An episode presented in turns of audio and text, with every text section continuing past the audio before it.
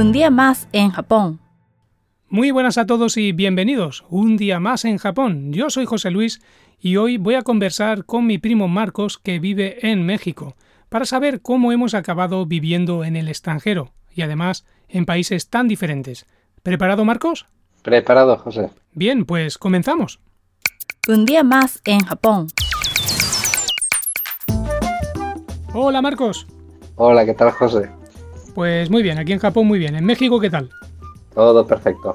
Genial. Muy buen clima. Pues nada, vamos al grano. ¿Alguna vez habías pensado que acabarías viviendo en el extranjero? No, yo creo que nadie piensa eso cuando es pequeño, ¿no?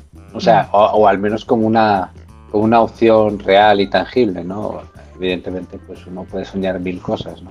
Pero de ahí a, a desearlo, Yo creo que de pequeño nadie piensa eso. Yo creo que un poquito más de adolescente, dependiendo el tipo de familia, pues también la- las posibilidades económicas o de, estudios. Yo creo que sí que, que hay una planificación incluso de, de cursar estudios en el extranjero, por lo tanto lo de vivir en el extranjero no es algo tan extraño para ese tipo de familias.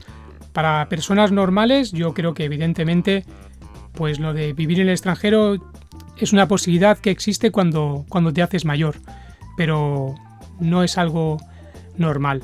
Sí, yo nunca he conocido a nadie en mi adolescencia que dijera, yo seguro que voy a vivir, en no sé, donde sea, ¿no? A no ser que tengas familia allí, ¿no? Pero así como una opción de futuro, creo que casi nadie se lo plantea. Mm. Y Marcos, ¿habías estado en México alguna vez antes de ir a vivir allí? Sí, bueno, antes de venirme definitivamente sí había estado yendo y viniendo unas tres veces, quiero recordar. Pero hace muchos años, en el, ya estuve aquí en el año 95, este, pues yo tuve una, una novia, ¿no? Que era mitad mexicana, mitad española. Y pues el destino me hizo volver a regresar y quedar aquí. ¿Tú cómo lo viviste? ¿Tú cómo, ¿Cuántos viajes hiciste para, para Japón antes de quedarte ahí? Pues en mi caso la única vez que vine de viaje solo fue la primera vez. El resto de veces ya fue teniendo novia japonesa, mi actual mujer. En total unas unas 10 veces. Lo que pasa es que en mi caso, para asegurarme antes de acabar viviendo aquí, la última vez, antes de, de decidir quedarme a vivir, lo que hice fue una prueba de tres meses, que es lo que permite el, el visado de, de turista y así pues podía vivir durante tres meses y acabar decidiendo si, si me convenía, si estaba a gusto y poder decidir más, más fácilmente. Por lo tanto, Marcos, ¿cuándo y por qué tomaste la decisión de, de establecerte en México? Bueno, pues también coincidió un poco en el tiempo con, con la crisis eh, tan fuerte que tuvimos en España. Y bueno, si, si bien en un principio no iba a ser tan rápido ni, ni estaba decidido que fuera en México, pues las circunstancias fueron las que mandaron y, y bueno, pues fue, digamos, un poco una, una decisión sobre la marcha, más bien. ¿no? Por cierto, ¿cuántos años llevas en México? Pues ahora voy a cumplir 13 años 13. en marzo. Wow, yo llevo 8 también, también, no, yo en febrero. A finales de febrero cumplo 8 años, o sea ya llevas 5 años más que yo en el, en el extranjero. Yo en mi caso la decisión pues fue natural. Tenía novia japonesa, quería estar con ella el resto de mi vida y cuando una persona es de un país y otra persona es de otra, pues, pues no sé, bueno, se puede vivir en, en medio si quieres, en otro país, como conozco a alguna amiga que, y amigo que, que lo están haciendo, pero lo normal es que uno de los dos pues se vaya yendo al país de origen del, de, de la otra persona. Y en mi caso, para mí me hacía muchísima ilusión poder venir a Japón y fue una decisión al final muy fácil, muy, muy bien pensada, por lo que te he dicho antes de hacer la prueba primero de tres meses, o sea, para, para ir con paso seguro, pero, pero fue también muy, muy natural. Eh, ¿Fue duro dejar Barcelona y la familia o no? Mm, No, no, para nada. Eh, también, pues bueno, sí es cierto que cuando yo me vine al poco tiempo, al, al medio año más o menos, pues me traje a mi madre a vivir. Se estuvo una muy buena temporada aquí, ¿no? Entonces, pues bueno, pues quieras o no, eso sí que facilita mucho eh, la adaptación porque, bueno, pues también sigues teniendo un lazo con tu vida que has llevado hasta ese momento, ¿no? Como es, Y además- por ejemplo, el caso de mi madre. Supongo que, que opinarás lo mismo que yo. Gracias a las redes sociales, sobre todo tema de hacer llamadas o videoconferencias, pues eh, esa lejanía se convierte en cercanía y además en cualquier Sí. momento y sobre todo gratis, no como antiguamente. Me acuerdo yo la primera vez que vine a Japón, que tener que llamar a la familia para indicarles cómo, cómo estaba yendo el viaje, pues, pues claro, era, era un gasto muy elevado y no había la facilidad técnica que hay en estos momentos. Eh, recuerdo que, que si hacía alguna llamada con el móvil que yo utilizaba en aquel momento, sabía que me iba a salir después por un ojo de la cara, o tenía que irme a algún cibercafé, internet café, que se dice aquí en, en Japón, para poder enviar algún email y también había que pagar. Y ahora mismo, sobre todo con Skype, yo casi cada día estoy llamando a mi madre, a mi hermano, a mi hermana, algún amigo, hacemos alguna charla al mes, más o menos, y te sientes, pues, esa lejanía se convierte, como he dicho antes, en, en cercanía. Y, en mi caso, dejar la familia, pues, pues bueno, sabiendo que había esta posibilidad de estar en contacto tan habitualmente, pues por supuesto que echas de menos a la familia, pero mm, no tienes esa sensación de que los dejas para siempre, ni que no vas a saber nada de ellos durante mucho tiempo. Bueno, no, no fue tan duro como yo pensaba. E- En el aeropuerto sí, fui con mi madre, fuimos solo los dos, y mi madre lloró, cosa pues que supongo natural, me dijo pues normal, se me va un hijo, va al extranjero, mamá, tampoco me voy mucho más allá, pero, pero entiendo, ¿no? Que yo ahora que tengo un hijo, pues he llegado a imaginarlo, si un día de mayor mi hijo se va a vivir al extranjero, wow, no, ahora mismo no puedo imaginármelo, o sea, es- para mí sería durísimo, ¿no? El, el separarme de él. O sea que bueno, Además que nosotros venimos de una familia que, que muy emigrantes al extranjero no, no somos. O sea, tú y yo somos los únicos sí, en la que lo actualidad hemos sí. hecho en la Mm. actualidad. En el pasado sí que hubo uno, pero bueno, tampoco no duró mucho la aventura, ¿no? No.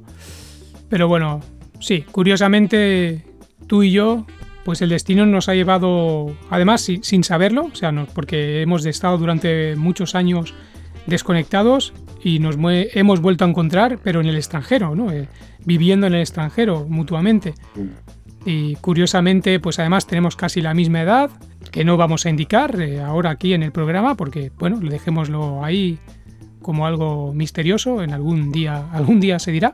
Y para mí resulta curioso, ¿no? Que los dos que hemos sido, además de familia, primos, hemos sido nuestros mejores amigos, pues que los dos, curiosamente, acabemos viviendo en el, en el extranjero. Quizás también es parte de nuestra personalidad.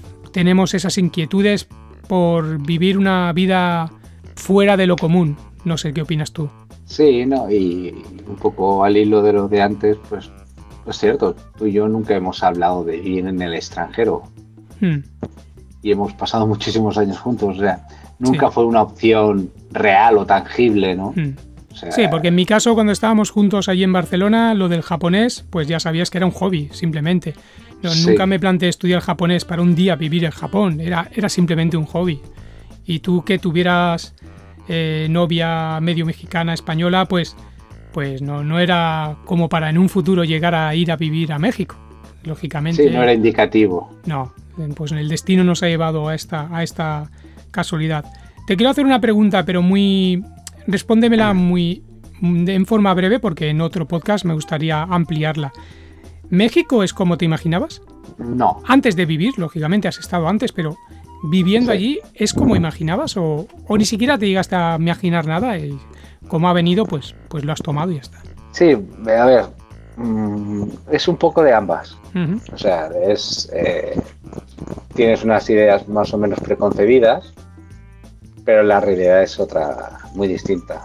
Al menos en lo que a mí respecta, eh, México es un país muy, muy diferente. Lo único que tenemos en común prácticamente es el idioma y poquitas cosas más. El, el resto de la, la forma de ser y todo, creo que sí que dista un poco. ¿Y tú con Japón? Pues más o menos lo mismo. ¿Cómo me imaginaba? No, no lo es. ¿Por qué? Pues porque la realidad es diferente a la, a la ficción que tú tienes en la cabeza. No diré mejor, porque ni mejor ni peor es, es diferente. Porque incluso a veces veo algún documental de Japón y sigo teniendo esa sensación de wow, Japón, como algo lejano. Y yo estoy aquí. Pero cuando veo un documental, claro, es, es diferente. Te transmite algo diferente a, a la realidad. Por supuesto, No, no. Y es totalmente, Mm. es totalmente diferente la forma de vivir cuando estás de vacaciones, incluso cuando estás tres meses para probar. Sí, Es una for- eh, psicológicamente es muy diferente a cuando ya estás aquí porque tu mente, tu cuerpo lo sabe. sí, sí, sí. Y, y- e interactúas con, con el entorno de una forma totalmente diferente. Eh, efectivamente. Por Pero más eso, que te eso- estés tres meses, es lo Sí, mismo. Pero eso precisamente lo quiero tratar en, en otro, en otro programa que nos podemos extender de forma más, más amplia. ¿Tienes pensado vivir toda la vida en México? Pues, eh, pues no sé. Si no tenía pensado venirme a vivir a, a México, eh, viendo que la vida te puede llevar de un lado a otro, pensado, mm, no tengo pensado nada, ya veremos. Imagino que sí, porque ya pues con uno tiene una cierta edad y empezar de cero otra vez, por ejemplo, regresando a España, se me antoja muy difícil y no me apetece. Y además tienes Pero, familia en. México, has creado familia. Sí, sí, claro. Pero bueno, no sé, pues el, el tiempo lo dirá y veremos, ¿no? Pero en principio, pues como cuando estaba en España de pequeño no tenía eh, pensado irme a vivir al extranjero, ahora que estoy aquí no tengo pensado irme a ningún lado. Mm, yo- Estoy muy bien, muy a gusto y profesionalmente estoy muy bien. Ah, yo en mi caso pues tendrá que venir inmigración a expulsarme porque yo de aquí no me muevo, o sea, lo tengo clarísimo, pero soy realista como tú de que el, el futuro no lo conocemos y por lo tanto dentro de unos años pues ya veremos si mi mujer, si mi hijo quieren ir a vivir al extranjero, a España, a Barcelona, pues yo no me querré separar de ellos y, y lo haría. Pero ahora mismo, y es el pensamiento que tengo desde el primer día, yo he venido a Japón a vivir toda mi vida. Sí que es cierto, y esto también lo quiero tratar en otro podcast, que, que gente mayor extranjera hay poca. O sea, los extranjeros que te encuentras normalmente son más bien jóvenes, mediana edad, pero la mayoría son jóvenes. Gente mayor no hay. Y por la gente que yo conozco, mucha gente se quiere volver a su país, cosa que, que yo no tengo ese pensamiento en mi cabeza. Pero sí, mucha gente quiere volver a su país en algún momento de su vida, sobre todo al hacerse mayor. Yo en mi caso, yo quiero quedarme aquí toda la vida si es posible. El destino pues después ya me dirá dónde, dónde acabamos. Bien, pues Marcos, de verdad que te agradezco mucho que, que hayas participado en una de estas primeras entrevistas de este proyecto de podcast que acabo de iniciar. Cuídate mucho en México, espero charlar contigo en otras ocasiones sobre otros temas. Creo que es muy interesante poder comparar la vida en México, la vida en Japón, más la vida que teníamos antes en Barcelona. Por lo tanto, pues, pues te espero aquí en un día más en Japón. Muchísimas gracias, José. Cuando quieras, cuenta conmigo. Bien, pues nada más que añadir. Os agradezco el tiempo que dedicáis a escuchar este podcast. Un abrazo muy fuerte desde Japón y supongo que muy fuerte desde México, Marcos. Por supuesto. Muy bien. Y nada, hasta la próxima. Un día más en Japón. Sayonara. Adiós.